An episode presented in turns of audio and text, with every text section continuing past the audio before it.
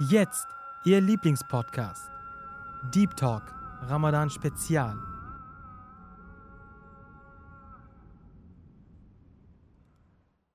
Mahatma Gandhi sagte, ich weinte, weil ich keine Schuhe hatte, bis ich jemanden traf, der keine Füße hatte. Wie wichtig dieser Vergleich ist, um auf der einen Seite dankbarer zu sein und auf der anderen Seite für seine Mitmenschen da zu sein. Wir sind Menschen und Menschlichkeit ist unsere Pflicht. Das ist, was meinen heutigen Gast antreibt. Er ist ein alter Freund von mir. Ich heiße ihn herzlich willkommen hier im Studio am Mikrofon Faraz Ahmed. Assalamu alaikum wa rahmatullahi wa barakatuhu. Frieden und Segen Allah sei mit Ihnen. Wa alaikum salam wa rahmatullah, Bruder. Wie geht's dir, Bruder? Gut, Alhamdulillah. Wie geht's dir? Das freut mich. Alhamdulillah, mir geht's gut. Danke, dass du heute hergekommen bist. Ich danke dir, dass ich hier sein darf. ja, ich denke, das Thema ist heute sehr interessant und ich habe ja äh, letztens erst erfahren, dass du in der Türkei gewesen, gewesen bist, Genau. als, das, äh, als das passiert ist. Und äh, da war ja ein Erdbeben gewesen und wir haben alle ähm, mitgefiebert und, und wir waren ergriffen von den ganzen Bildern und Videos. Aber bevor wir, bevor wir zu diesem Thema kommen, würde ich gerne dich fragen, ob du ein bisschen über dich erzählen könntest. Ähm, ich weiß ja, dass du Notfallsanitäter bist als Beruf und früher warst du auch bei der Freiwilligen Feuerwehr gewesen. Mich interessiert, wie kommt man zu diesem Beruf? Das ist äh, eine gute Frage. Ähm, bei mir hat es tatsächlich was äh, mit äh, der Religion zu tun gehabt. Ähm, das ist, äh, ist kaum zu glauben, aber hat alles an einem Deblikstand angefangen. In Eschborn, da war ich äh, mit einem guten Freund. Mhm. Also ein, ein Stand, wo man äh, den versucht, äh, die, die, die Glaubenslehren zu verbreiten. Genau, richtig. Das war äh, hier in der Nähe von Frankfurt gewesen. Ähm, wir hatten so einen Stand gehabt mit äh, Informationsmaterialien über den Islam. Und da kam dann äh, ein Herr von der Stadt, der äh, war ein Lokalreporter quasi, der für die Stadt gearbeitet hat und hat gemeint, ey, ihr habt äh, so viele junge Leute, aber irgendwie ist keiner von euch bei der Freiwilligen Feuerwehr und so weiter. Und der hat uns dann erzählt vor Ort, dass der, dass die Freiwillige Feuerwehr tagsüber sehr viele Probleme hat, auszurücken, weil einfach niemand da ist, der quasi freiwillig helfen will. Und äh, das Thema generell, also ich fand das schon immer interessant, Blaulicht, Polizei, Feuerwehr, Rettungsdienst und so, das war für mich dann äh, ähm, die Einladung überhaupt. Und dann habe ich mich direkt am selben Abend noch erkundigt. Ähm, und was mir nochmal quasi diese Festigung in dieser Sache gegeben hat, war, dass ich ein paar Tage zuvor mit äh, einigen Brüdern, wir haben uns damals intensiv äh, mit den Schriften vom Feist Messias al-Islam befasst. Und da sind wir auf ein Zitat gestoßen, ähm, das würde ich gerne vorlesen. Natürlich, ja. Ähm, äh, da heißt es drin, der Grundsatz, an dem wir festhalten, ist der, dass wir in unseren Herzen Freundlichkeit für die gesamte Menschheit tragen. Wenn jemand sieht, wie das Haus eines Hindu-Nachbarn in Flammen steht und sich nicht anschickt, das Feuer auszulöschen, dann erkläre ich fürwahr, dass er nicht zu mir gehört. Wenn irgendeiner meiner An Anhänger, der gesehen hat, wie jemand versucht, einen Christen zu ermorden, keine Anstrengung unternimmt, ihn zu retten, dann erkläre ich fürwahr, dass er nicht zu uns gehört. Und der Grundsatz, an dem wir festhalten, ist der, dass wir in unseren Herzen Freundlichkeit für die gesamte Menschheit tragen. Das ist ein Zitat vom verheißenen Messias a.s. Und ähm, das hat das Ganze in mir nochmal extrem gefestigt. Ähm, das heißt, den, den, den ersten Schritt quasi Richtung Freiwillige Feuerwehr zu machen. Und über die Freiwillige Feuerwehr bin ich dann quasi ähm, zum Rettungsdienst auch gekommen, weil äh, ein Feuerwehrkamerad, der war damals quasi im Rettungsdienst gewesen und der hat mir dann erzählt, hey, ähm, wir suchen aktuell ähm, Mitarbeiter, die sich zum Mhm. Rettungssanitäter qualifizieren lassen wollen und hättest du Lust und Zeit und wie auch immer. Und für mich hat es damals sehr gut gepasst. Ich habe damals mein Fachabi gemacht und habe generell äh, nach etwas geschaut, was ich jetzt so im Anschluss machen kann. Und dann bin ich so quasi zum Rettungsdienst gekommen. Okay, krass. Weißt Genau. du, wo, woran ich mich gerade erinnere? Hm. Es ist gerade wirklich mir in die in Erinnerung gekommen. Ich erinnere mich, dass ich mal zu Hause war und ich äh, war irgendwie beschäftigt und dann habe ich einen Anruf von dir bekommen. Und ähm, du meintest, äh, ey Bruder, hast du kurz Zeit? Ich, ich so, ja, natürlich. Und dann hast du gesagt, ich habe hier gerade jemanden Verletzten und er spricht nur Arabisch. Könntest du ihn fragen? Kannst du dich erinnern? Äh, Kannst du ihn bitte fragen? Genau, Ja. kannst du ihn bitte fragen, wo es weh tut oder ob er ähm, irgendwelche Verletzungen hatte, die er uns beschreiben kann. Da habe ich das auch nochmal realisiert, so dass es ähm, man ist richtig am Tatort. Also da ist jemand Ja. verletzt, da ist jemand wirklich äh, akut verletzt und man leistet Hilfestellung, man le leistet Hilfe für ihn. Und ähm, ich denke, das ist sehr, sehr besonders, weil es gibt ja verschiedene Berufsrichtungen, aber wenige sind ähm, so, dass man aktiv jemandem hilft. Ja, so nah am Menschen quasi. So, genau, genau. Ja, das ist, äh, das ist Tatsache. Also wir sind, ähm, wenn wir irgendwo hinkommen, sind wir tatsächlich sehr, sehr nah am Menschen und vor allem sehen wir das äh, Leben so, wie es real ist. Das heißt, wenn wir nachts um 3 Uhr zu jemandem nach Hause kommen, weil da irgendjemand aus der Familie einen Herzinfarkt hat, dann räumt keiner erstmal die Wohnung auf. Dann ist die Wohnung so, wie sie ist und du triffst die Menschen in dem Zustand an, in dem sie gerade sind. Und äh, da gibt es, ja, da, keiner macht sich die Haare vorher schön, bevor der Rettungsdienst zum Beispiel kommt. Das sind dann akute Situationen und die erlebt man dann auch. Und das sind dann natürlich auch sehr, sehr krasse und sehr, sehr private, intime Einblicke. Was, was macht es denn mit einem Menschen, wenn man nach einem harten Tag, wenn man sehr vielen Menschen geholfen hat und auch sehr viel Leid gesehen hat, irgendwann geht man ja nach Hause, man ist ähm, ja wieder in seinem privaten Leben. Was für Spuren hinterlässt so ein Dienst?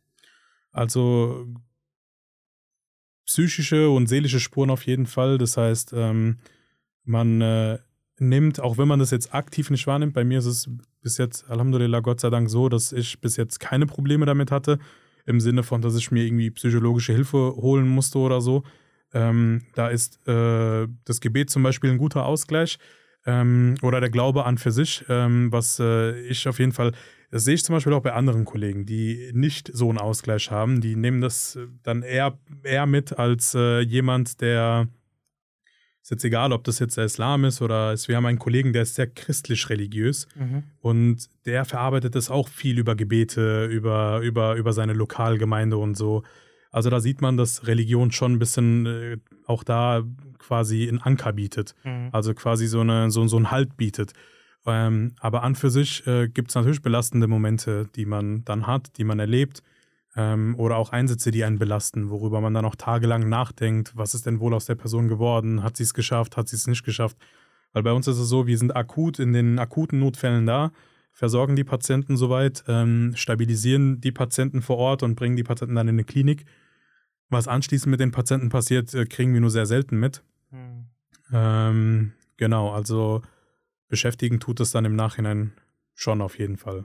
Okay, weil ich stelle mir das so vor, dass man ähm, entweder man gibt sein Bestes Ja. oder man ist, äh, man, es ist einem die Hände gebunden.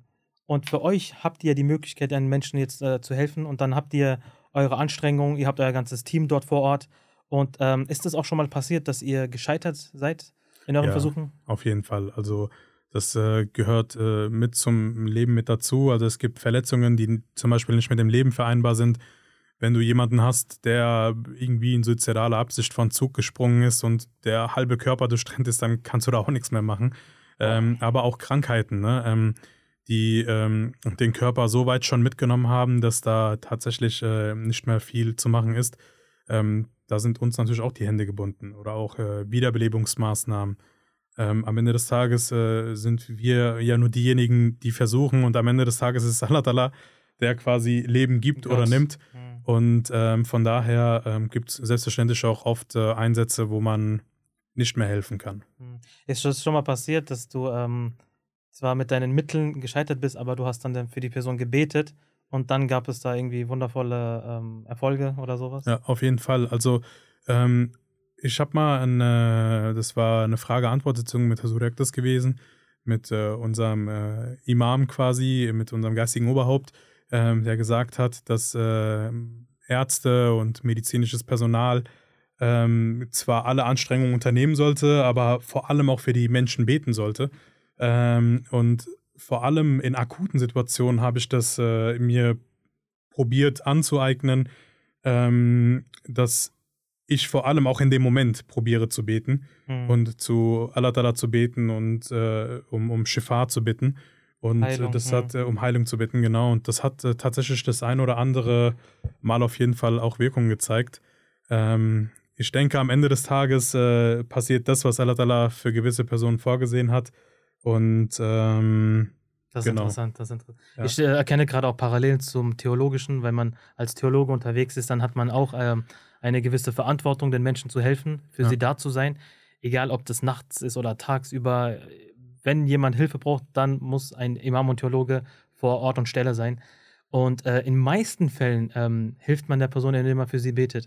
Weil, um das einfach mal zu verstehen, ähm, als ein Gläubiger hat man ja nicht nur die physische Dimension, ähm, sondern auch eine metaphysische, eine spirituelle. Ja. Und man kann das Problem in beiden Dimensionen versuchen anzupacken und zu behandeln. Ja. Man befördert das Problem, die Angelegenheit auf einer spirituellen Ebene und bittet Gott darum, dass er sich auch dieser Sache annimmt, mit seiner Barmherzigkeit, mit seiner Gnade, mit seiner Güte. Und dann gibt es auch Erfolge, die man beobachtet. Also jetzt ich von meiner Perspektive aus, ähm, es gibt Menschen, die Depressionen haben, Frustrationen, Streitereien in der Ehe oder auch andere Probleme. Ähm, an erster Stelle, was ein Imam und Theologe macht, ist, dass man sofort an die, an die Schwelle Gottes klopft, also an, an die Tür.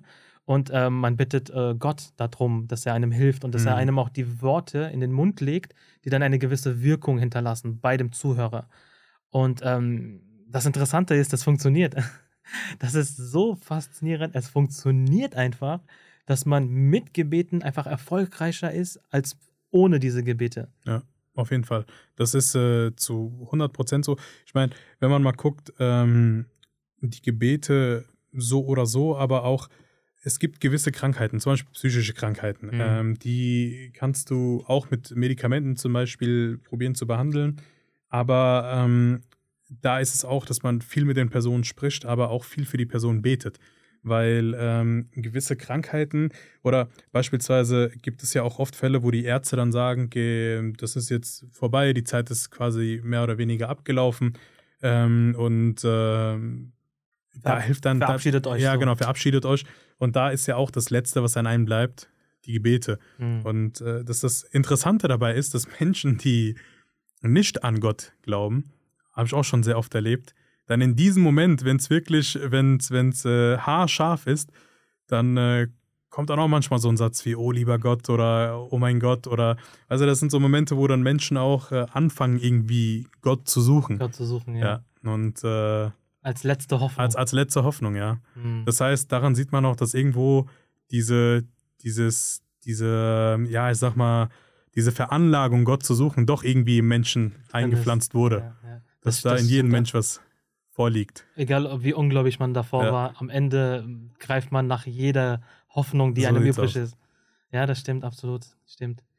Bruder, ich äh, würde jetzt wirklich sehr gerne über, über die äh, jüngsten Ereignisse sprechen. Und ja. ich habe da sehr viele Fragen. Okay. Ich sage dir ganz ehrlich, ähm, das hat uns sehr mitgenommen, also auch mir und meinem Freundeskreis und äh, auch mit jedem, äh, jeder, mit dem ich gesprochen habe. Ähm, ich, ich beschreibe dir ungefähr so die Perspektive von, von äh, mein, also meine Perspektive von Deutschland aus. Mhm. Und da würde ich dich gerne fragen, wie es dort vor Ort war. Okay. Als das passiert ist, dieser Erdbeben in der Türkei, da waren wir erstmal alle geschockt. Man hört hin und wieder mal, es gibt Erdbeben und ähm, es gibt äh, Naturkatastrophen. Und ähm, man betet für diese Menschen, man spendet natürlich auch. Aber hier bei, bei der Türkei, bei diesem Erdbeben in der Türkei, war das äh, anders. Ich sage dir auch warum. Es waren so viele Bilder und so viele Videos äh, im, im Netz, die kursiert sind. Und man hat ähm, wirklich Depressionen, fast Depressionen bekommen, weil man aus der Ferne nichts tun konnte. Man konnte nur spenden oder beten. Und diese Bilder, die waren so herzzerreißend, da hat wirklich das Herz geblutet in dem Moment, wenn man gesehen hat, dass Kinder vergraben unter, unter diesen ähm, Trümmern liegen, ja. ähm, dass das Mütter nach ihren Kindern schreien und suchen, Väter werden vermisst, ähm, Familienmitglieder, man weiß nicht, ob sie noch leben, ob sie noch äh, irgendwie noch unter den ganzen Steinen und Trümmern und Säulen irgendwo vielleicht noch atmen oder nicht. Diese Ungewissheit. Also aus der Ferne hat man das versucht irgendwie ähm, sich in dieser Lage zu versetzen, aber natürlich geht das in, in, dem Moment gar nicht. Man kann gar nicht nachfühlen, was diese Menschen dort äh, gerade erleben. Aber als, äh, als jemand aus der Ferne, also hier auch in Deutschland zu Lande, haben wir in Social Media das Ganze ja mitverfolgt.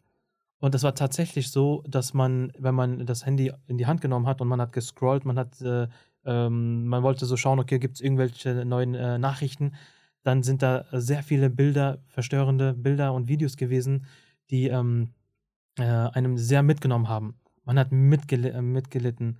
Man hatte ähm, so viel Schmerz für diese Menschen und man wusste aber nicht, was man tun soll. Das ist schon mal so die Perspektive von jemandem, der aus der Ferne das Ganze beobachtet. Mhm. So. Du, mein Bruder, warst dort vor Ort. Ja. Ich würde jetzt erstmal fragen, wie ist das zustande gekommen? Wie ähm, war für dich so es möglich, dorthin zu reisen? Weil jeder hat sich vielleicht, also sehr viele haben sich das wahrscheinlich gewünscht im Herzen, wäre ich dort, hätte ich das gemacht, wäre ich an dem, äh, in dieser Stadt, dann hätte ich so und so geholfen. Aber alle, alle Leute, die meisten, das, die das gedacht haben, du hast es ja in der Tat umgesetzt. Mhm. Und deswegen ist für mich das nochmal sehr interessant, dass, äh, wie ist es zustande gekommen, einmal, ähm, dass, dass du da hingeflogen bist und was waren so deine ersten Eindrücke? Also grundsätzlich muss ich sagen, dass ich dorthin fliegen konnte, war ähm, keine, keine, äh, ich sag mal, kein nichts Großes von mir aus, sondern ich würde sagen, das war definitiv von Allah Ta'ala für mich so gewollt und äh, da bin ich Allah Ta'ala auch sehr, sehr dankbar für. Ähm, um auf diese Frage zu antworten, würde ich einen kleinen Exkurs machen in, ins letzte Jahr, ähm, im, im Juni. Da war ich mit ein paar Brüdern zusammen in England gewesen, ähm, bei Hasur, bei unserem geistigen Oberhaupt quasi. Und ähm, wir hatten äh, ein Treffen, Mulakat mit Hasur gehabt.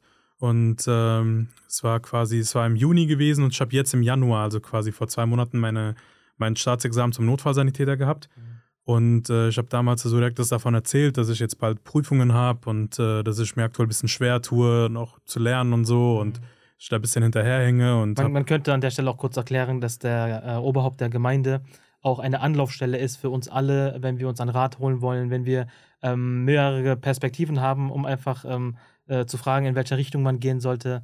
Und äh, man kann auch natürlich für, äh, für, für Gebete unseren geliebten Khalifen und Imam der Zeit, äh, möge Allah seine Hand stärken, auch schreiben und äh, auch äh, für eine Audienz bei ihm äh, ähm, auch anreisen. Ne? Genau, richtig. Und ähm, da waren wir bei Hasur gewesen und ich habe dann Hasur quasi von meinen Problemen erzählt und Hasur hat dann gebetet, hat gesagt, inshallah wird das, wird das schon werden. Und mir lag die ganzen Jahre, jetzt auch die letzten drei Jahre, wo ich in der Ausbildung war, ein, ein ganz, ganz großer Punkt äh, auf, auf meinem Herzen und das war, dass ich nach der Ausbildung gerne irgendwo dienen möchte, irgendwo quasi ähm, hinfahren möchte, wo Hilfe benötigt wird, um, um äh, der Menschheit zu dienen. Und das habe ich tatsächlich zu dem Zeitpunkt, äh, Hasuriak das gesagt. Und es war irgendwie ein tiefer, tiefer Schmerz in meinem Herzen. Äh, erstmal ein bisschen aus Verzweiflung, weil ich Angst hatte, durch die Prüfung zu fallen. Okay. Aber auch, ähm, weil ähm, dieser Wunsch so groß war. Und es war dann so, als ich das geäußert habe, musste ich anfangen zu weinen. Und das war kein das, das fließen Tränen, sondern ich habe wirklich wie so ein kleines Kind ähm, vor Hasuriak das geweint und äh, habe Hasur gesagt, Hasur, das ist ein sehr, sehr großer Wunsch von mir ist. Und äh, bitte beten Sie dafür. Und Hasuriak, das hat dann auch dafür quasi Bittgebete gesprochen. Und ähm, dann kam es, wie es kommen sollte. Ich bin dann im Januar, jetzt am 24. Januar, habe ich mein Examen gehabt. Mhm. Und äh, da wurde dann bekannt gegeben, dass ich äh, durch die Gebete äh, von der Surektis und durch die Gnade Allahs bestanden habe.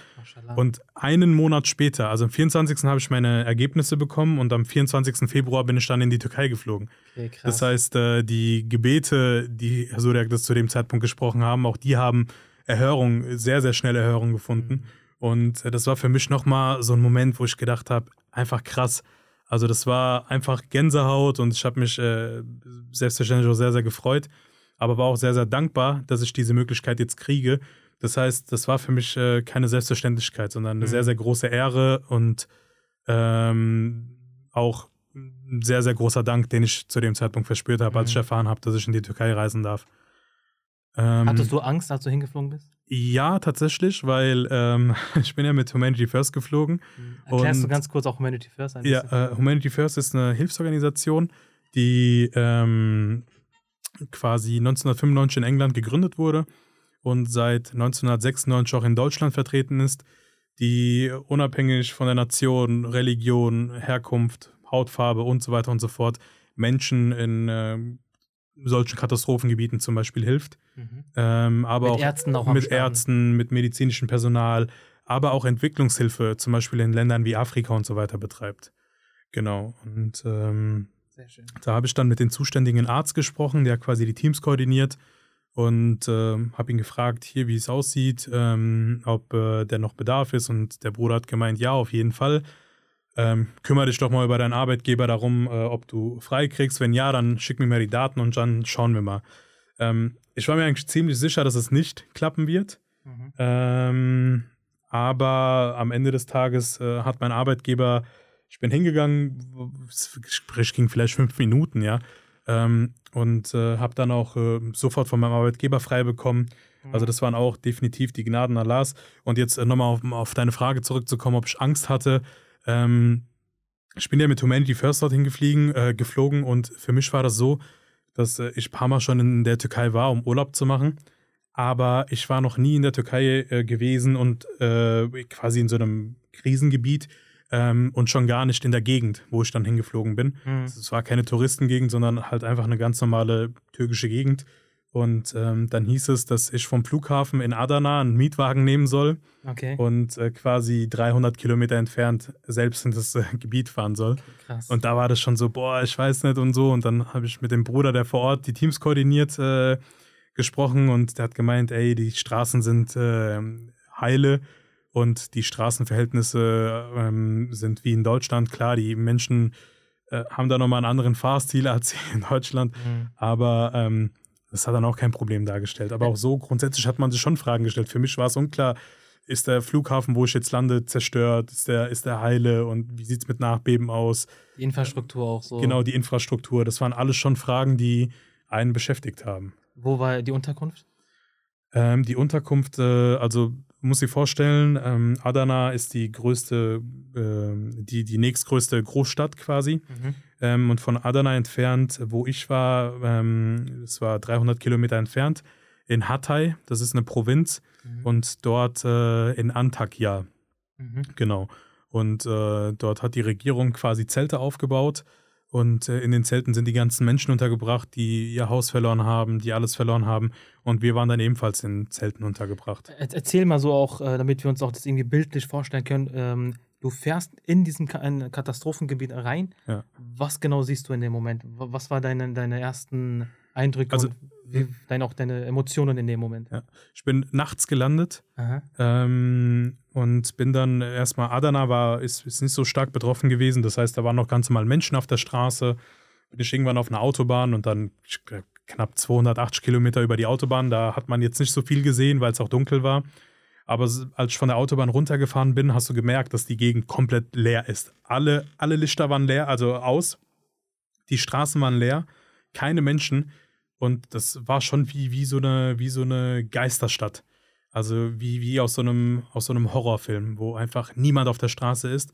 Du hast wirklich Häuser gesehen, die noch standen, beschädigt waren, ähm, wo nirgendwo Licht gebrannt hat, also weit und breit. Mhm. Ähm, das heißt, die ganzen Häuser waren leer und auf den Straßen war halt auch niemand. Du hast immer mal wieder so eine Polizeistreife gesehen oder, ähm, oder ähm, das Militär, aber ansonsten hast du wirklich nichts, nichts gesehen.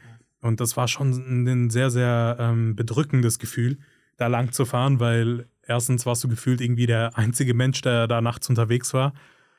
Und äh, zweitens ähm, diese, diese Leere einfach, dieses, mhm. wie, wie, wie kann sowas sein? Sowas hat man noch nie zuvor gesehen. Also für mich war es das erste Mal, dass ich sowas gesehen habe. Und das war schon. Äh, und die heftig. Leute waren alle in Zelten untergebracht, die Überlebenden? Genau, richtig. Also viele sind natürlich logischerweise auch zu Verwandten, Familie und so weiter gezogen.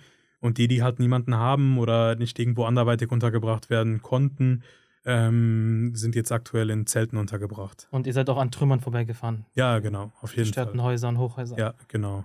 Boah. Also man mag sich das mal vorstellen, man fährt an einem Trümmerhaus vorbei und ähm, es könnte jemand da drunter liegen. Ja, also das, das, es könnte nicht, es liegen Menschen noch drunter.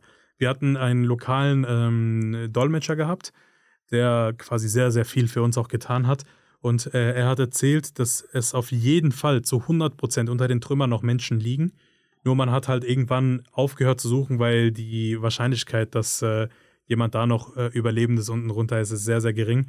Ähm, das heißt, die Leichen, die jetzt im Nach, also jetzt nach und nach immer mehr, immer mehr Orte und Stellen werden, ähm, von, von, äh, von der Regierung quasi durchsucht und es wird aufgeräumt und so weiter und so fort.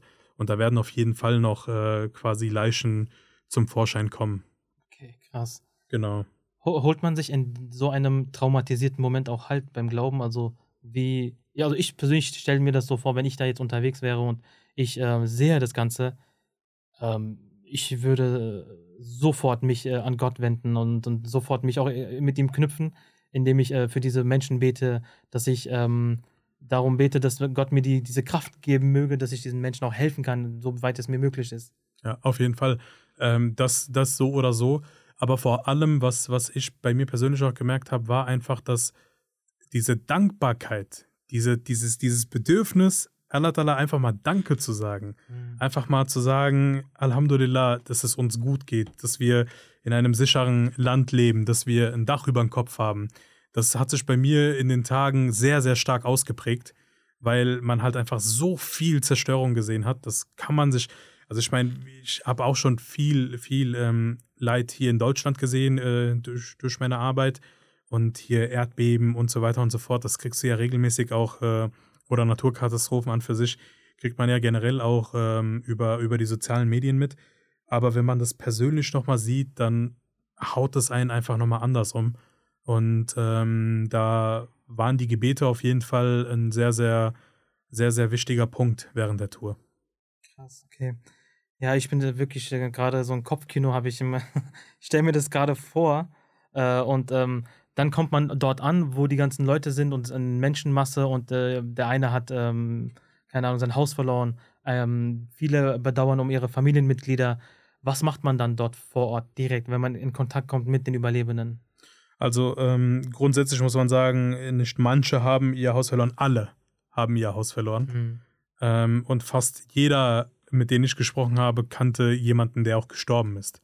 Ob das jetzt ein Freund der Familie ist, ob das äh, ein Haustier war oder ob es ein Angehöriger war, wie auch immer. Jeder kannte irgendjemanden, der auf jeden Fall gestorben ist. Und ähm, für uns war es so, dass wir eine medizinische Einrichtung hatten vor Ort, mhm. ähm, die wir betreut haben, äh, beziehungsweise die wir betreuen durften. Und ähm, da hatten wir Behandlungsplätze gehabt, einmal für internistische Sachen, einmal für chirurgische Sachen. Und da behandelst du dann natürlich ähm, die Patienten, guckst, dass man die Wunden versorgt oder da die Menschen in Zelten gelebt haben, haben auch viele Erkältungssymptome gehabt und so weiter und so fort. Viele Kinder waren betroffen. Ähm, aber zusätzlich zu den ganzen medizinischen Sachen war es natürlich auch wichtig, mit den Menschen zu reden. Du hast auch gemerkt, dass viele Menschen einfach ein sehr, sehr großes äh, Bedürfnis äh, dazu hatten, einfach zu sprechen. Und ähm, das war, da haben wir uns natürlich auch die Zeit genommen und da waren wir auch dankbar um die Dolmetscher drum, die sich auch die Zeit genommen haben, mhm. ähm, um da zu übersetzen und um mit uns zusammen quasi mit den Menschen zu sprechen. Mhm. Wir hatten eine Patientin gehabt, die, da waren wir am Schlafen gewesen. Ich war mit einem Arzt aus England zusammen mhm. in einem Zelt. Wir haben geschlafen, es war nachts um drei und da kamen, kamen Soldaten und haben uns geweckt, haben gemeint, ey, da ist ein medizinischer Notfall und die müssten mal kommen. Und dann sind wir da hingegangen an, an, an, unsere, an unserem Behandlungsplatz quasi. Und da war eine Frau mit ihren Kindern und die hat halt hyperventiliert. Das heißt, sie hat mega schnell geatmet ähm, und war quasi mitten, mitten, mitten in einer Panikattacke. Mhm. Und dann haben wir sie erstmal ein bisschen beruhigt und äh, haben dann gefragt, was dann passiert ist und so weiter und so fort, ob es äh, was Akutes ist, ob es jetzt gerade Streit gab oder wie auch immer. Und sie hat uns dann erzählt, die Tochter hat übersetzt, dass sie ähm, quasi seitdem sie, ähm, also das war so, dass das Erdbeben kam, sie war zu Hause, hat ihre Kinder geschnappt, ist raus. Und äh, die Nachbarin hat auch zwei Kinder gehabt und äh, die war quasi hinter denen gewesen. Mhm. Und sie hat es quasi gerade so aus dem Haus rausgeschafft. Und hinter ihr ist dann das komplette Gebäude kollabiert. Also zusammengebrochen und hat die äh, andere Dame mit den Kindern quasi ähm, unter sich begraben und äh, das, das hat sie halt mit ihren eigenen Augen gesehen. Und jedes Mal, wenn sie jetzt ihre Augen schließt, hat sie diese Bilder vom, vor, vor, vor, vor ihrem geistigen Auge. Mhm. Und ähm, deswegen hat sie halt immer wieder Flashbacks, Panikattacken, kann nicht schlafen. Und ähm, die Situation vor Ort macht das Ganze halt auch nicht besser. Ne? Wenn du in einem Zelt lebst, deine, deinen hochpersönlichen Raum, wie zum Beispiel das Badezimmer, Toilette und so weiter, jetzt mit Tausenden von Menschen teilen musst, deine Kinder noch dabei sind, du keine Ahnung hast, wie es weitergeht, dann ist die psychische Belastung und das psychische Trauma natürlich sehr hoch. Krass. Daran denkt man erstmal gar nicht, weil die Überlebenden haben ja einmal die eine Katastrophe überlebt irgendwie, ja. aber es gibt ja noch danach äh, äh, es sind noch so viele Probleme, die, eine, die auf einem zukommen, äh, wie du gerade gesagt hast, diese psy psychische Belastung, dieses ja. Traumata, was man dann mitnimmt. Und ähm, dann gibt es ja auch ähm, Erkältung, also wie, wie man sagt, so diese ganzen Krankheiten, die dann auch äh, mit der, mit dem, ähm, mit der, mit der Kälte auch mit sich kommen, dass man im Zelten lebt, äh, ohne irgendeine Heizung, ohne richtige Nahrung. Ähm, da müssen die Leute ja auch noch durch. Definitiv. Und wenn du dir mal vorstellst, ähm, stell dir mal vor, keine Ahnung, bei dir zu Hause geht es jemandem nicht gut und du bist arbeiten, aber du weißt, dass es keine Ahnung, irgendeinen Angehörigen von dir zu Hause nicht gut geht, dann bist du ständig in Gedanken da, ey, geht's dir gut, geht's dir nicht gut, dann rufst du zu Hause an, wie geht's euch, bla bla. Und wenn du, wenn du dir jetzt mal vorstellst, als Familienvater zum Beispiel, der mit den Kindern und vielleicht noch mit seinen eigenen Eltern, da waren ja viele Familien, also in der Türkei ist es ja noch klassisch so, dass äh, viele Familien zusammenleben, also Großeltern noch zusammen in der Wohnung mhm. und so weiter und so fort.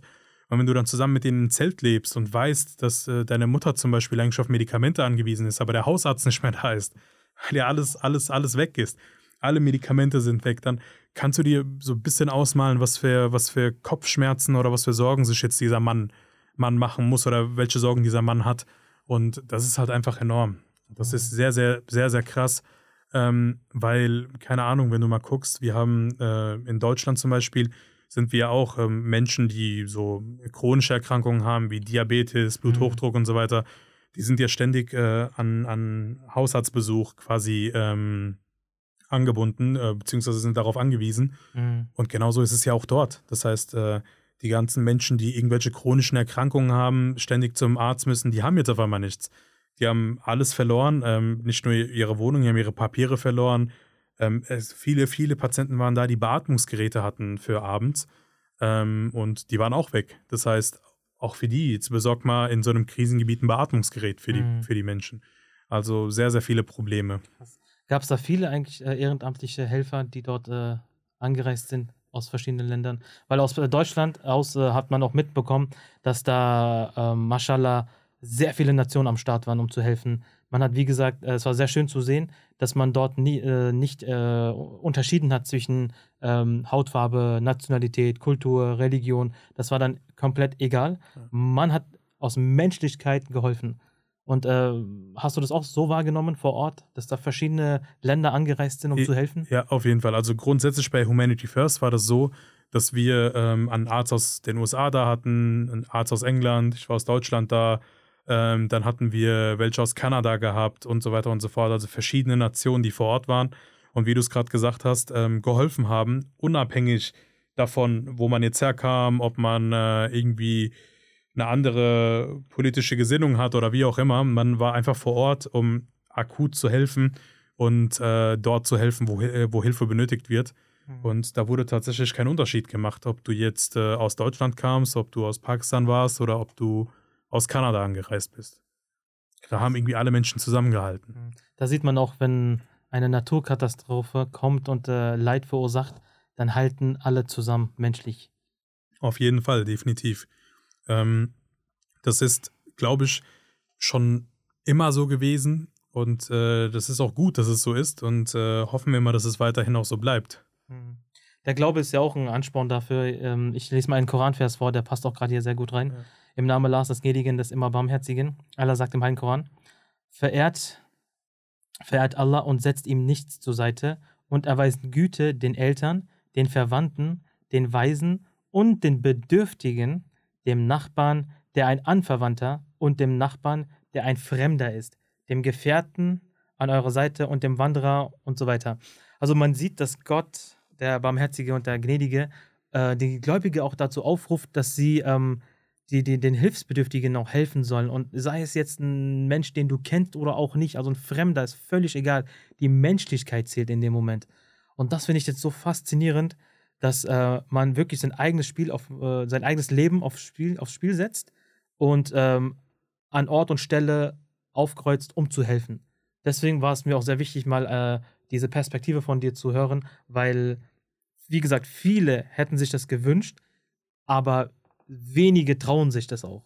Also dieser Mut, also woher dieser kommt und wie man ähm, als Mensch auch daran wächst an dieser ganzen Sache, da, darüber würde ich gerne noch ein bisschen mehr erfahren als, äh, als gläubiger Mensch. Wie hat dich das weiterentwickelt in dieser ganzen Angelegenheit?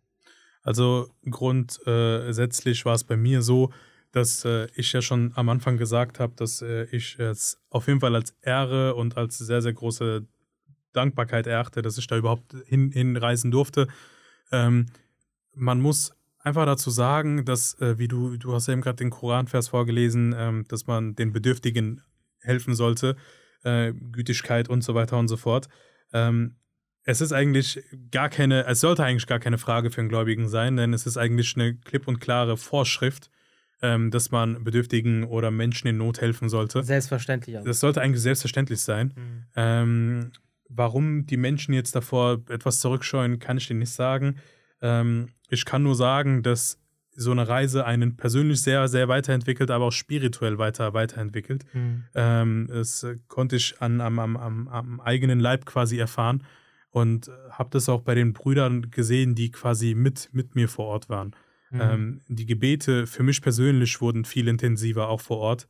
Ähm, und ähm, dieses Gefühl der Dankbarkeit, ähm, Sachen wertzuschätzen, was, was, ja, was ja auch ein, auch ein Riesenpunkt ist. Wir sagen ja, wenn wir, wenn was, wenn was Schönes oder was Gutes passiert oder wenn man was Neues bekommt, immer wieder Alhamdulillah, Alhamdulillah. Mhm. Aber wenn du dort bist, dann hat dieses Alhamdulillah auf einmal eine ganz, ganz andere Bedeutung. Du nimmst mhm. es einfach anders wahr. Du fühlst dieses Wort einfach anders. Ja, ja. Und ähm, ich, ich, ich, weiß noch einmal, saßen wir abends am, am Lagerfeuer, weil äh, es ziemlich kalt war. Und ich habe mein Handy rausgeholt und habe gesehen, dass ich Empfang habe, also sehr, sehr, sehr guten Empfang und habe halt über, über den Tag hinweg oft mitbekommen, dass viele Menschen auch ihre Handys verloren haben. Und da kam einfach ein Gefühl der Dankbarkeit hoch, mhm. ähm, wo ich einfach sehr, sehr dankbar war, dass, dass, dass, wir, dass wir das alles haben, dass wir, dass wir ein Handy haben, dass wir eine SIM-Karte haben und so weiter und so fort, dass wir, dass wir nicht in dieser, in dieser Lage sind, in der leider jetzt viele, viele Menschen mhm. aktuell sind. Ich habe auch eine sehr interessante Beobachtung gemacht, ähm, als ich in Social Media unterwegs war, als diese ganze Sache passiert ist ich habe Gottes Namen nie so oft gelesen und gehört wie in diesen Tagen. Mhm. Das fand ich sehr interessant, weil man ähm, irgendwo ähm, einem die Hände gebunden sind. Man kann nicht viel tun, wie gesagt, außer zu spenden. Und ähm, dann kann man halt nur beten. Und in den Kommentaren unter den ganzen Videos und auch in den Videos sieht man, wie Gott äh, gepriesen wird, wie man Gott um Hilfe ruft und man äh, bindet sich wirklich dann an eine Instanz, an einem Wesen, der über unsere Kräfte, über die Natur hinaus ja. existiert. Ja. Also ich, dieser Punkt ist auch sehr interessant. Ähm, Menschen fokussieren oder denken viel mehr an Gott und an seinem Schöpfer, wenn sie Leid erfahren.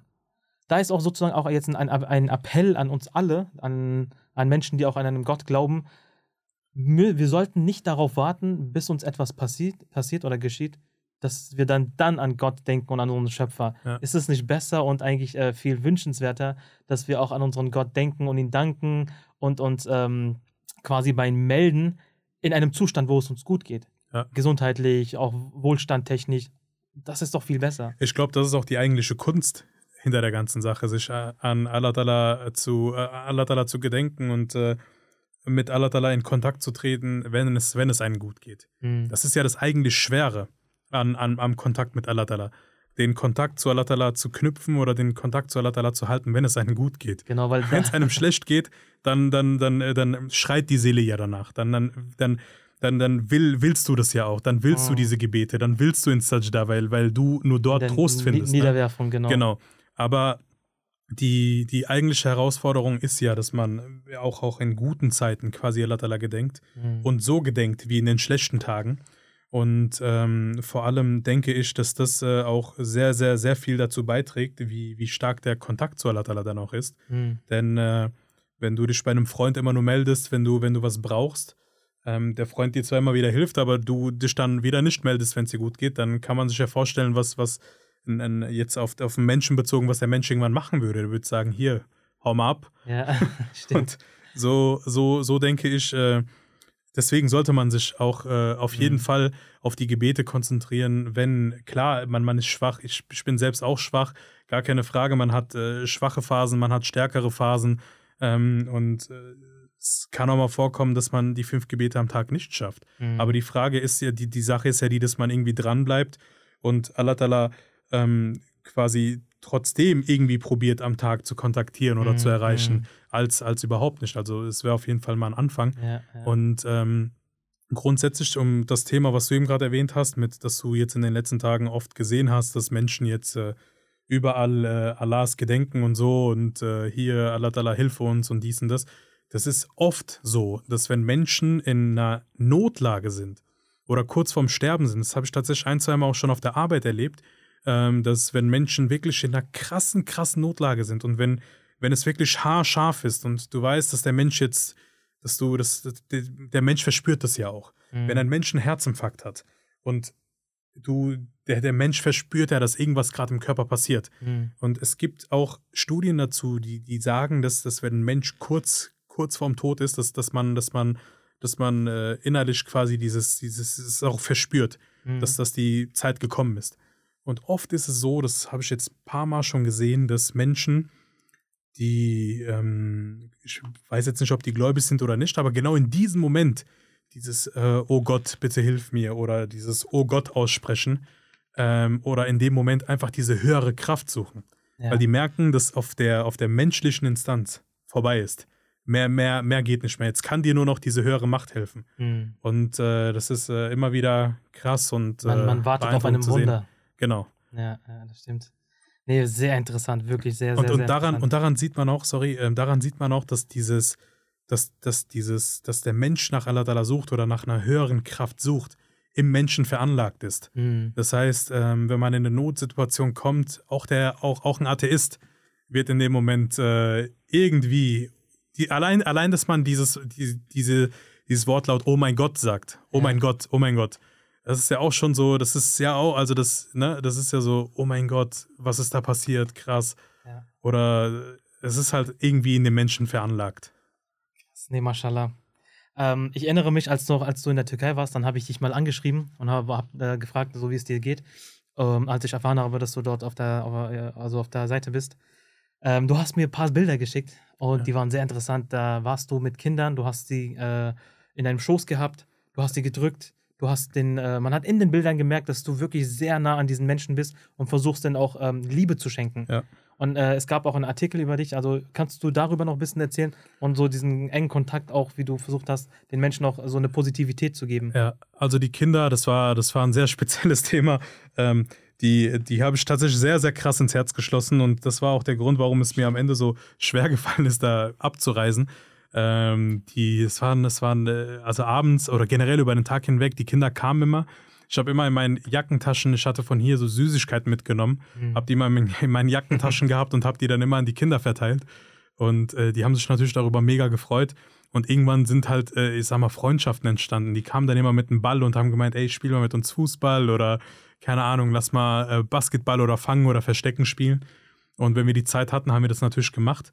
Und äh, dadurch sind halt sehr, sehr enge Bindungen entstanden. Mhm. Und äh, dann äh, war das so, dass die Kinder halt regelmäßig bei uns waren. Wir haben viel Zeit mit denen verbracht, haben auch über die Dolmetscher viel mit den Kindern gesprochen. Und ähm, so ist es dann halt dazu gekommen, dass äh, auch die Bilder zum Beispiel entstanden sind und ähm, dass wir auch den Kindern zugehört haben und äh, auch, krass. auch, auch die Perspektiven von denen sehen konnten. Ne? Weil für die Kinder ist es ja nochmal viel krasser. Das ist ja, ähm, die, die Kinder verarbeiten das wahrscheinlich anders ähm, als die Eltern, ähm, aber trotzdem ist es als Kind so eine Erfahrung zu machen, dass du auf einmal kein Haus mehr hast, dass du keine Schuhe mehr hast, dass du eventuell noch Freunde oder Familie verloren hast, ist halt einfach extrem. Menschen um dich herum schreien, Menschen, weinen. genau. Ja, und äh, wir hatten äh, eine Familie gehabt, die waren, ähm, das waren Vater, Mutter und ein Kind. Das Kind war ein Jahr alt und die waren 70 Stunden unter den Trümmern und die waren alle quasi, ähm, es war quasi so, dass der Vater mit der Tochter an einem Fleck war. Er hat seine Frau gehört, aber nicht gesehen. Aber die konnten zumindest miteinander kommunizieren und der Vater war mit der Tochter auf so einem engen Raum, dass er sich nicht mal drehen konnte. Und da waren die 70 Stunden unten drunter und er hat gemeint, ich habe wirklich das Gefühl gehabt, also ich war mir sicher, dass ich sterben werde. Und ähm, er hat zum Beispiel auch erzählt, dass jedes Mal, wenn er aus Verzweiflung weinen musste, den Mund ihrer Tochter quasi so an die Tränen gehalten hat, damit die Tränen quasi den Mund der Tochter ein bisschen befeuchten, weil er selbst gemerkt hat, dass die Luft äh, sehr staubig ist und so weiter und so fort. Also richtig krass, das, das kann man sich gar nicht vorstellen. Und ähm, Der Mann und die Frau haben diverse Frakturen, äh, der, die Wirbelsäule war gebrochen, Beine und so weiter, Arme waren gebrochen. Und die waren da halt, äh, die waren dann halt auch immer bei uns zur Behandlung. Und ähm, ich äh, durfte mich dann quasi die acht Tage, die ich dort war, um die Wundversorgung von den beiden kümmern. Und da ist halt auch eine sehr, sehr enge Bindung entstanden. Und am mhm. letzten Tag, wo ich dann äh, ähm, abgereist bin abends, haben die mich zum Kaffee eingeladen in ihr Zelt. Ähm, und äh, haben dann, ich habe dann gesagt, hier, das ist nicht nötig und so. Und die so, nee, wir bestehen darauf. Und ähm, die haben dann halt auch erzählt, die wissen jetzt nicht, wie es weitergeht. Und äh, wenn man aus deren Perspektive das mal betrachtet, für die in dieser Notlage, in dieser Katastrophe kommt plötzlich ein Held. Und das ist wirklich eine Heldentat. Hier, wir, wir, wir schauen uns äh, in, in, in, in, in den Filmen äh, so Heldenfilmen immer so Persönlichkeiten an, die fliegen können, haben Laserblicke, haben einen Umhang. Spider-Man. Ja, oder so voll die Superkräfte. Und wir feiern so diese Charaktere in den Filmen, in ja. Anführungsstrichen. Aber in der Realität seid ihr ja wirklich die Helden, die am, äh, die wirklich ähm, äh, dass das, diesen Dienst leisten am Ort, an, an dieser Katastrophe und äh, den Menschen helfen. Also von deren Perspektive aus wart ihr plötzlich wirklich ein Held am Ort und der denen, denen geholfen hat. Und das ist, das ist faszinierend. Also diese Dankbarkeit, dass die jetzt dich in einem Zelt eingeladen haben und dir einen Kaffee ausgeben wollten, ich kann das voll nachvollziehen. Man möchte mhm. irgendwie zurückgeben, man möchte irgendwie seine Dankbarkeit einen Ausdruck verleihen. Ja, ja, definitiv. Und das, das, das war auch so gewesen. Also ähm, am letzten Tag, also als wir abgereist sind, die haben mich dann in ihr Zelt, in ihr Zelt eingeladen. Wir sind äh, abends abgereist die haben mich dann äh, mittags äh, eingeladen und dann äh, saßen wir dort und der Vater von dem Mann war auch da und dann haben wir zusammen Chai getrunken und äh, haben noch mal ein bisschen gequatscht. Ähm, dort äh, habe ich auch keinen Dolmetscher gebraucht, weil der Mann äh, selbst Englisch gesprochen hat. Und das, das sind halt Sachen, die haben mich persönlich sehr, sehr berührt. Und mhm. entsprechend war dann halt auch die Bindung zu den Menschen sehr, sehr eng und vor allem zu den Kindern. Bei den Kindern ist es mir auch sehr schwer gefallen. Die habe ich die ersten paar Tage auf jeden Fall auch sehr vermisst. Ähm, irgendwann ist man dann hier im Alltag zurück und dann legt sich alles wieder. Aber ähm, das war, war schon alles sehr, sehr prägend gewesen, ja. Ähm, der Heilige Koran spricht äh, darüber auch einen, ein sehr, sehr interessanter Vers, wo das an einer Stelle heißt, im Namen Last des Gnädigen des Barmherzigen, also sinngemäß heißt es, wer jemanden, äh, wer jemanden tötet, ungerecht, ist es so, als hätte er die ganze Menschheit getötet. Und wenn jemand äh, ein Leben rettet, ja. dann ist es so, als hätte er die ganze Menschheit gerettet. Genau. Dieser Vers soll auch einen dazu motivieren, dass man äh, Menschenleben retten sollte und auch gar keinen Unterschied machen, egal welche Nation, Religion, Kultur oder Hautfarbe, groß, klein, dick, dünn, völlig egal. Definitiv. Das äh, am, am, am, Anfang habe ich ja hier ein Zitat vom Vers Messias vorgelesen. Mhm. Da sagt der Vers Messias salam ja auch sinngemäß, dass man egal, ob es ein Hindu ist, ein Jude ist oder was auch immer, es ist äh, egal. Ähm, und er fordert alle MDs dazu auf, quasi alle Muslime dazu auf, ähm, den Menschen zu helfen. Und ähm, ich glaube, für uns sind das eigentlich mehr, mehr Ansporn braucht man ja eigentlich gar nicht. Ja? Das heißt, der Islam, äh, der Heilige Koran hat uns an diversen Stellen jetzt zum Beispiel auch in dem Vers äh, gesagt, dass man äh, Menschenleben probieren sollte zu erhalten. Weil, wenn du dir mal vorstellst, wenn du ein Menschenleben erhältst, ist es so, als hättest du die ganze Menschheit, als hättest du der ganzen Menschheit das Leben erhalten. Also, das muss man sich mal vorstellen. Das ist, das ist, ein, das ist ein Satz, aber da, da steckt so viel dahinter. Also, wie viel Zawab, wie viel, wie viel Segnungen, wie viel wie viel ähm, gute, ähm, mir fehlt gerade das Wort. Ähm, Wohltat. Genau, wie viele, also wie viel Wohltat dahinter steckt. Die, die ja? da angerechnet wird. Genau, genau, genau, genau, richtig. Ähm, und das ist halt der Punkt. Und äh, das sollte eigentlich jeder, also grundsätzlich jeder Mensch, egal ob mhm. Muslim, Christ, Jude, Hindu, Sikh, was auch immer, Atheist, mhm. ähm, sollte jeder Mensch sich eigentlich zum Ziel machen, Menschen zu helfen. Mhm. Ähm, aber vor allem als Muslim haben wir ja, da genug ja genug Aufforderungen und Anhaltspunkte, um ja. quasi diesen Weg zu gehen. Und ich meine, wir haben in Deutschland ja auch die Möglichkeit. Schau mal, wenn du, wenn du willst, ähm, wenn du wirklich ähm, jetzt das Zitat vom verheißenen Messias salam nimmst, da sagt der verheißene Messias salam, dass wenn jemand sieht, wie das Haus eines Hindu-Nachbarn brennt, sich nicht anschickt, das Haus zu löschen, dann erkläre ich für wahr, dass er nicht zu mir gehört. Und wir haben ja, also rein theoretisch gesehen kann sich keiner ausreden, weil wir haben in jeder Stadt eine freiwillige Feuerwehr. Und man, wenn man, wenn man will, kann man zu 100 auf, auf, auf, auf äh, diese Aussage vom verheißenen Messias Islam quasi, könnte man die erfüllen, wenn man, wenn man es wollen würde, weil jeder kann zur freiwilligen Feuerwehr, jeder. Mhm. Und damit hättest du zu 100% die Möglichkeit, ähm, dieser, dieser Äußerung vom Vers Messias der Islam nachzukommen. Genau, Folge zu leisten. Folge zu leisten, weil äh, bei der Freiwilligen Feuerwehr, das ist auch ziemlich einfach. Du gehst hin, meldest dich an ähm, und äh, guckst ein paar Tage, ob das was für dich ist. Und dann äh, schicken die dich auf Lehrgänge und dann äh, wirst du zum Feuerwehrmann ausgebildet, ehrenamtlich. Mhm.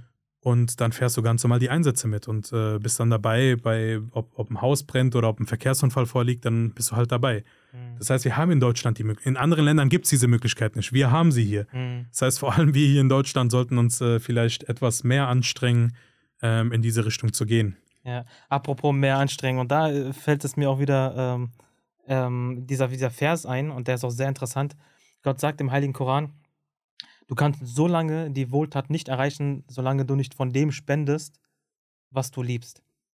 Und ich finde das so interessant. Ich habe diesen Vers auch schon ein paar Mal hier in den Podcast erwähnt, weil man ähm, gerne immer nur das tut, was man sich gerade leisten kann, was mir gerade so in den Rahmen passt, was äh, mir, ja, wo ich meine Grenzen nicht äh, überspringen muss, also ja, verlassen ja. muss. Und da sagt der, der, der, der Glaube, nein, das reicht leider nicht aus.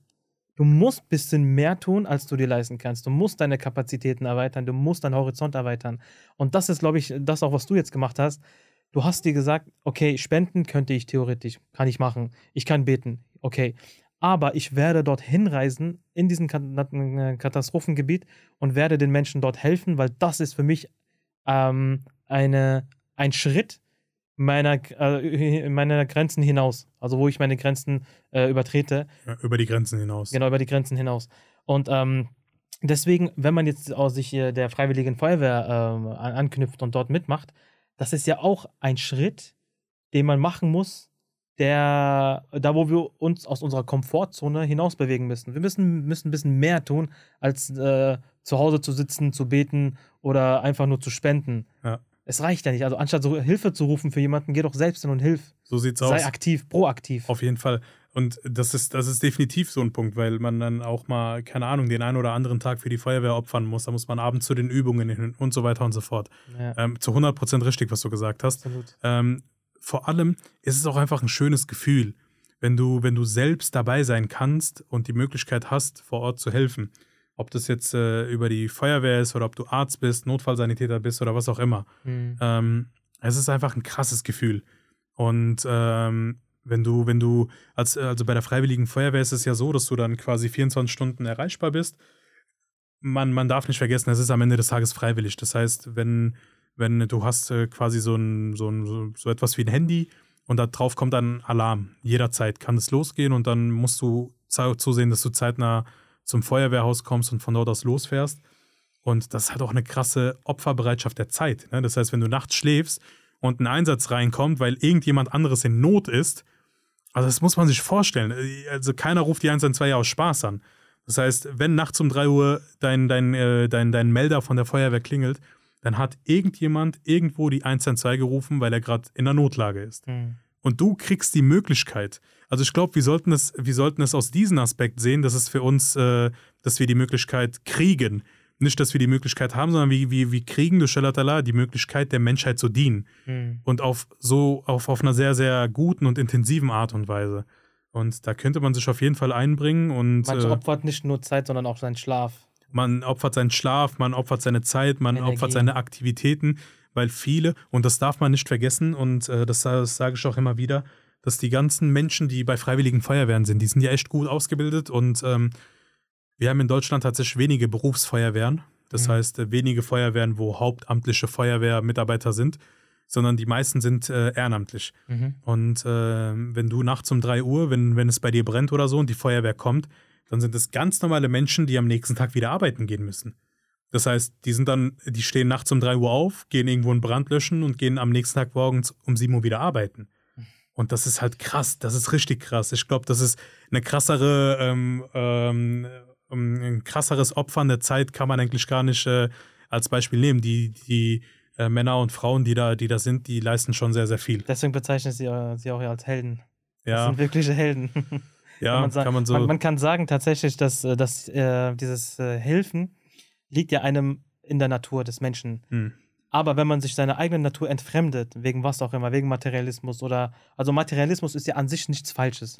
Aber wenn man sich zu sehr vertieft in äh, der Suche nach seinen irdischen Zielen, sage ich mal, Ja. dann entfremdet man sich selbst, weil man irgendwelchen Ideolen äh, nachjagt. Und dann vergisst man so, okay, was äh, ist denn eigentlich in meinem Kern drin? Was, was erfüllt mich denn wirklich? Diese dauerhafte innere Zufriedenheit. Natürlich kommt dann der Glaube und sagt, hey, das hat, äh, da muss man zum Schöpfer gehen und auch beten Mhm. und auch ähm, versuchen, äh, seinen Ursprung zu finden und seinen Sinn im Leben. Aber ich denke, äh, der Glaube ruft einen nicht nur zu dieser äh, Wohltat, sondern er ruft sie auch zurück zur Natur des Menschen. Das heißt, es ist in der Natur des Menschen, ähm, dass er rein ist in seiner eigenen Natur, aber wenn er sich seiner eigenen Natur entfremdet und sich davon distanziert, wegen was auch immer, dann sagt der Glaube, hey, stopp, komm wieder zurück. Komm wieder zurück zu deinem Ursprung, komm wieder zurück zu deiner Reinheit, weil in dieser Reinheit, in diesem Kern, liegt dir diese Hilfsbereitschaft schon zum Grunde. Mhm. Und deswegen ist auch der Glaube deshalb wichtig, dass man ähm, wieder zu sich selbst findet und dann sucht, okay, was erfüllt mich denn als Mensch? Und ich denke, diese ganzen Menschen, äh, diese ganzen Helden, warum tun sie das? Also was für einen Mehrwert haben sie denn? Dass sie nachts in äh, 3 Uhr aufstehen und äh, zu einem ähm, Notfall hinfahren, fahren, das erfüllt sie ja schon irgendwo. Sie haben einen Mehrwert. Und wa- was für einen Mehrwert, wie kann man das definieren? Was erfüllt sie denn? Ähm, ich glaube, für viele Menschen ist es einfach, dass, dass das Gefühl, jemandem helfen zu können oder ähm, geholfen zu haben. Aber auch, ich meine, ähm, das sind ja sehr, sehr, sehr, sehr dankbare ähm, ähm, Ämter, die man da ausführt.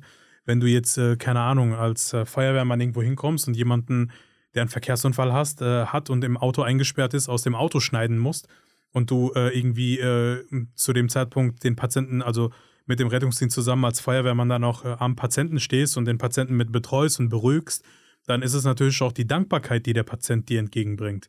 Ähm, aber auch einfach das Gefühl, ähm, mit einem guten Gewissen schlafen gehen zu können und zu sagen können, ey, ich habe meine, meine, meine, meine Pflicht getan und äh, ich bin auf jeden Fall ähm, meiner Verantwortung gegenüber meinen Mitmenschen nachgekommen. Mhm. Ähm, Ich denke, spirituell tut es einem auch sehr gut. Und äh, das hat dann wieder einen Einfluss auf deinen Körper. Deswegen denke ich, äh, man heilt sich dadurch auch selber. Ich, ich kenne zum Beispiel ähm, als Beispiel, es war irgendein berühmter YouTuber oder Influencer aus Amerika, hm, der in Depression verfallen ist und äh, er hat wirklich sta sehr stark daran gelitten. Er meinte, er ist äh, nach Afrika gezogen für ein paar Monate und hat einfach nur aktiv angefangen, den Menschen dort zu helfen. Bedingungslos hm. ohne, ohne irgendeine Gegenleistung. Und diese, dieser Dienst hat ihm dazu verholfen, wieder gesund zu werden. Ey, das, das ist äh, zu 100, also das kann ich zu, ich kenne den, kenn den Herrn zwar nicht, aber es kann ich mir zu 100% vorstellen und auch zu 100% bestätigen, denn wenn du einfach mal Leid gesehen hast oder wenn du einfach generell mal geholfen hast, also jetzt in der Türkei zum Beispiel, ähm, es gibt äh, eine Grund, äh, eine Bedürfnispyramide ähm, nach Maslow, ähm, die beschreibt äh, grundsätzliche Bedürfnisse, die jeder Mensch hat. Und dazu gehören Grundbedürfnisse wie Essen, Nahrung, Schlaf, ein Schlafplatz, ein Dach über dem Kopf und so weiter und so fort. Und wenn Menschen, wenn du, wenn du, als ich jetzt zum Beispiel in der Türkei war, wenn du, wenn du siehst, dass viele Menschen sogar diese Grundbedürfnisse verloren haben, Mhm. dann kommen einem die eigenen Probleme geringer, geringer vor, geringerwertig vor. Und ich glaube, das ist auch nochmal so ein Heilungsprozess wie, wie, wie bei dem Herrn, den du jetzt eben gerade erwähnt hast, Mhm. dass er Depressionen hatte und so weiter und so fort und dort hingegangen ist und geholfen hat und sich dadurch quasi dann irgendwie geheilt hat. Das ist einfach die Wirkung, weil man sieht, dass es anderen Menschen schlechter geht als, als meiner Person. Das, äh, das ist, äh, guck mal, wo, worüber, worüber regen wir uns denn hier auf?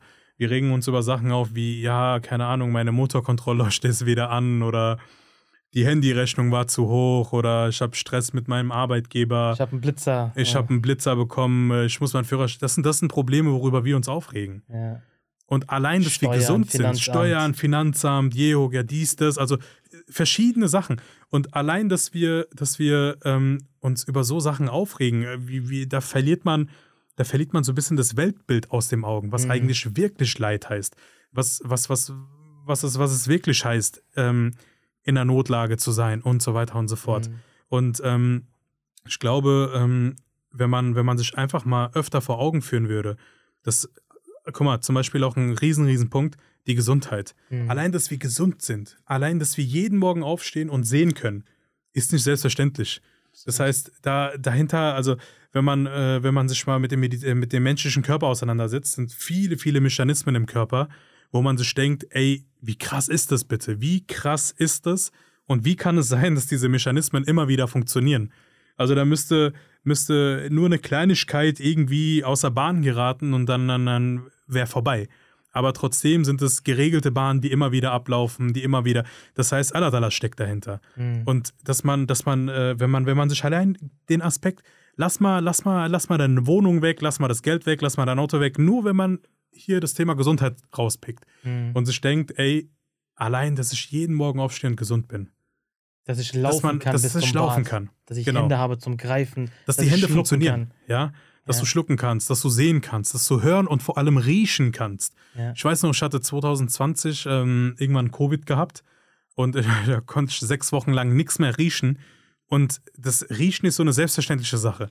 Aber wenn du nicht mehr riechen kannst, dann merkst du erst, ey, wie, wie krass ist es eigentlich? Mhm. Du nimmst ja deine Umgebung gar nicht, du nimmst ja deine Umgebung mit dem Riechen anders wahr, als wie wenn du es, als, als wie wenn du es äh, nicht riechen kannst. Das stimmt absolut. Das ja. das Krasse ist, jeder, jeder von uns benutzt Hygieneartikel, wie ein Deo zum Beispiel. Warum benutzen wir diese? Weil man nicht unangenehm riechen will.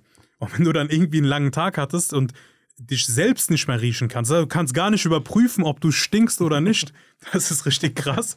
Und das ist Ja. halt, wie, die Sache ist die, worauf, worauf ich hinaus will, ist, wir nehmen das alles für viel zu selbstverständlich. Selbstverständlich.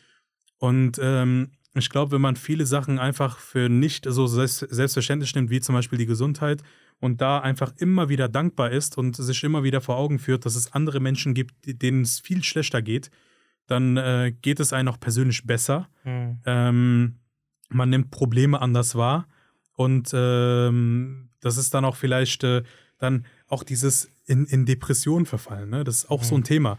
Ähm, wenn du, wenn man, wenn man einfach mal nach den Grundbedürfnissen schaut, Mhm. uns geht's in Deutschland verdammt gut. Uns Mhm. geht's wirklich gut. Alhamdulillah, wir haben alles, was wir, was wir brauchen.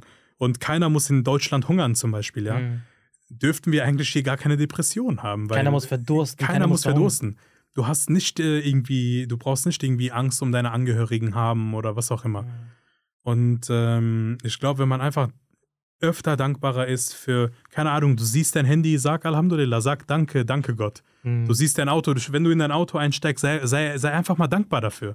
Und ich glaube, wenn man diese Dankbarkeit einfach in sich etabliert, dann sieht man viele Probleme auch anders und dann ist man auch vielleicht äh, mehr dazu geneigt, anderen Menschen zu helfen, denen es Vor allem ist man auch geht. positiver im Leben die ganze Zeit. Genau, die, auf jeden Fall. Man steckt auch andere mit seiner Positivität an. So sieht's und vor allem, weil du dann nicht alles negativ siehst. Ja, ja, Du hörst auf, diese kleine, Kle- Kleinigkeiten, die eigentlich gar keine, gar keine Probleme sind, ständig als ein Problem darzustellen oder ähm, irgendwie als, als negativ anzusehen. Mhm. Nee, das stimmt absolut, 100 Prozent. Also man kann wirklich festhalten, wenn man anderen Menschen äh, hilft, das heilt einen selbst. Auf jeden Fall. Und wenn man ähm, sich mit anderen vergleicht, die weniger haben, weniger besitzen oder einfach irgendwelche Probleme haben, natürlich soll man seine eigenen Probleme jetzt nicht verharmlosen oder verniedlichen. ja.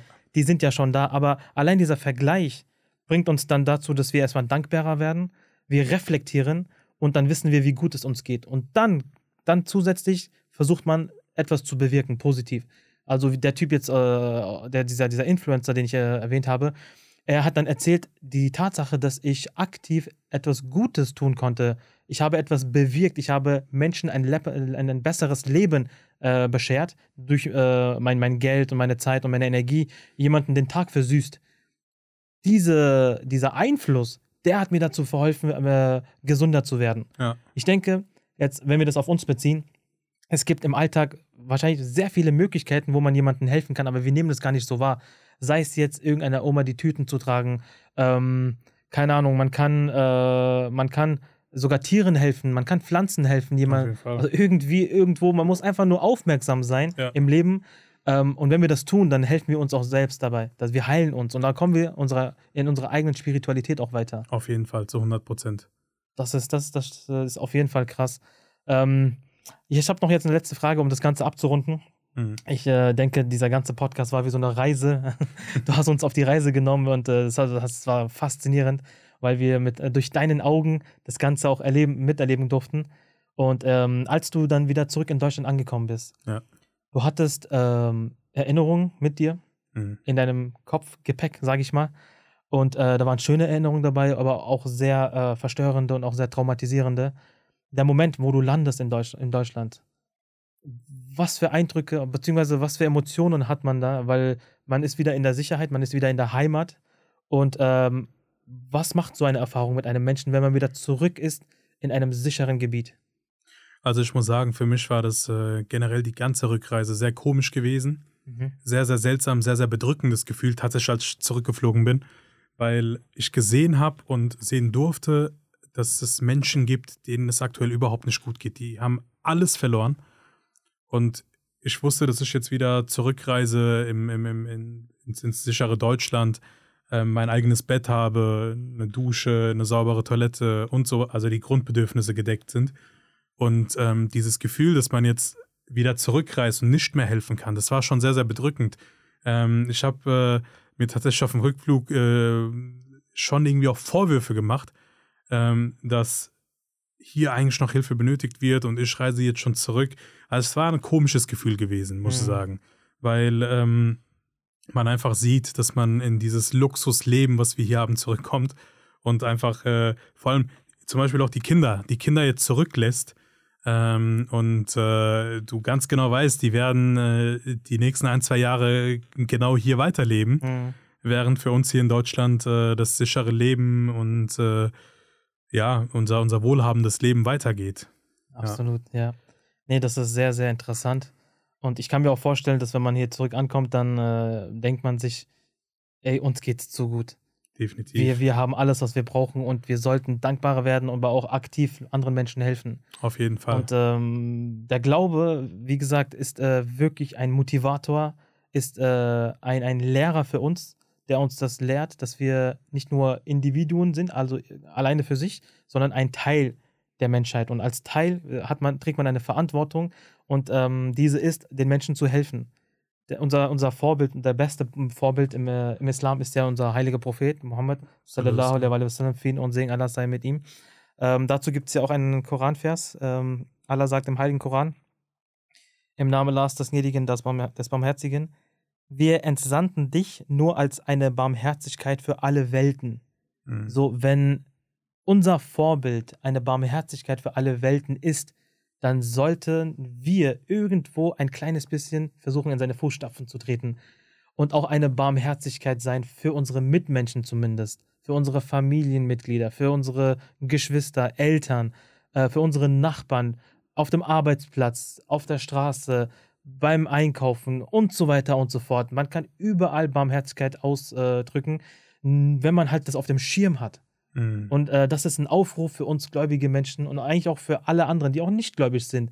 Ähm, das ist ein Ruf der Natur, Gutes zu tun, auch wenn man nichts Gutes bekommt. Wir sollten nicht darauf warten, bis wir jemanden als Gegenleistung etwas Gutes tun, mhm. sondern proaktiv, weil das einen auch selbst erfüllt als Menschen. Und für einen Gläubigen, da kommt man im Glauben weiter, in der Spiritualität weiter.